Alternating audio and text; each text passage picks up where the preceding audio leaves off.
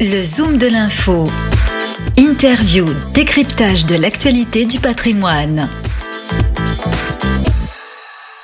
Nous sommes toujours au club Frédéric Bastia en compagnie de son fondateur Gérard Offray. Bonjour. Bonjour. Euh, heureux fondateur. euh, alors ça, ça remonte cette histoire du club Frédéric Bastien. On est la date de création, c'était quand? Je l'ai créé le 17 décembre 93, donc ça fait 28 ans bientôt. Nous avons eu 126 invités d'honneur et ce soir, mes successeurs ont invité le 127e sur un thème un peu difficile. Et nous avons une continuité dans la création que j'ai déjà entamée euh, sur des thèmes très différents qui ont enthousiasmé les membres du club pendant 28 ans. Et euh, alors, ce qui est étonnant, c'est que au début, quand vous avez créé ça, il y avait déjà des clubs hein, euh, de business qui existaient, le Rotary, le Lions, mais vous vous êtes dit, tiens, je vais créer mon propre club, et on vous a dit, ça marchera jamais. Oui, parce que j'ai créé ce club parce que mes bureaux étaient installés rue Frédéric Bastia, que je ne savais pas qui était Frédéric Bastia. Et en m'informant, j'ai découvert que c'était un économiste qui est mort en 1845, qui a, qui était, qui a écrit la loi, les sophistes, ce que l'on voit, ce que l'on voit pas, euh, qui, a, qui siégeait à gauche de la Constituante, qui était un humoriste, donc il me convenait très bien. Et comme euh, après le CJD, après la jeune chambre économique, que j'avais envie de retrouver un, un, milieu où on pouvait côtoyer les chefs d'entreprise et leur demander euh, de, des interviews ou de venir expliquer leur, leur, leur job, eh bien j'ai décidé de créer le club Frédéric Bastia aux grandes dames de tous mes amis qui m'ont dit mais ça marchera pas, vous verrez, ils paieront pas leur cotisation et si vous avez trois pelés, quatre tondus dans la salle, vous n'aurez pas de ministre.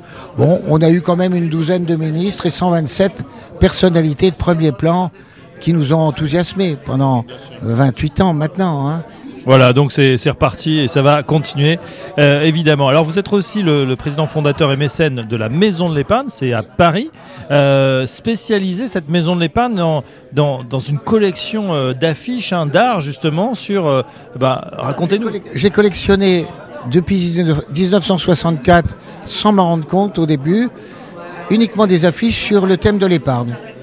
C'est-à-dire ce rapport mystérieux entre les émetteurs qui cherchent à collecter de l'argent et les épargnants qui subissent le plus souvent quand on regarde les leçons d'histoire.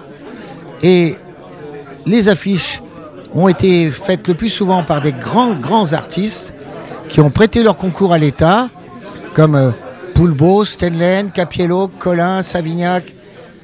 Il n'y a que Picasso qui n'a pas voulu prêter son concours à l'État pour en faire des emprunts avec des slogans du style Souscrivez pour que les enfants ne connaissent plus les erreurs de la guerre.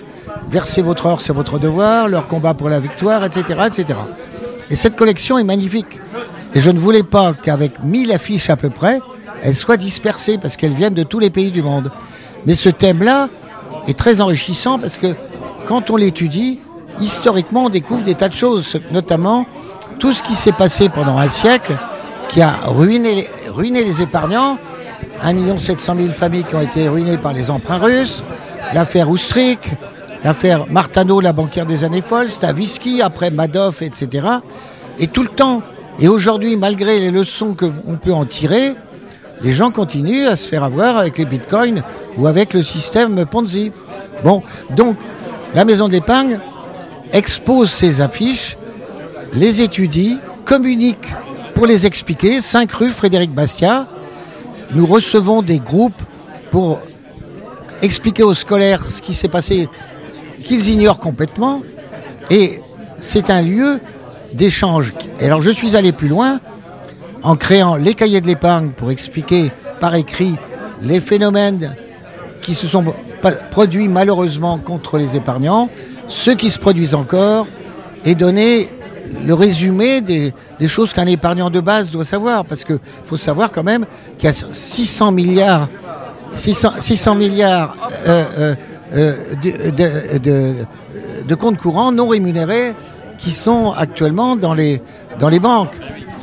Alors, on continue, euh, si vous le voulez bien, Gérard, sur euh, l'épargne, mais surtout sur les affiches, puisque cette tradition de l'art, euh, elle continue, de, de l'art sur l'épargne, et vous avez lancé justement un grand concours. Alors, il faut savoir que dans les années 80, l'État français a décidé de ne plus euh, euh, faire appel à l'épargne publique, préférant se financer sur les marchés.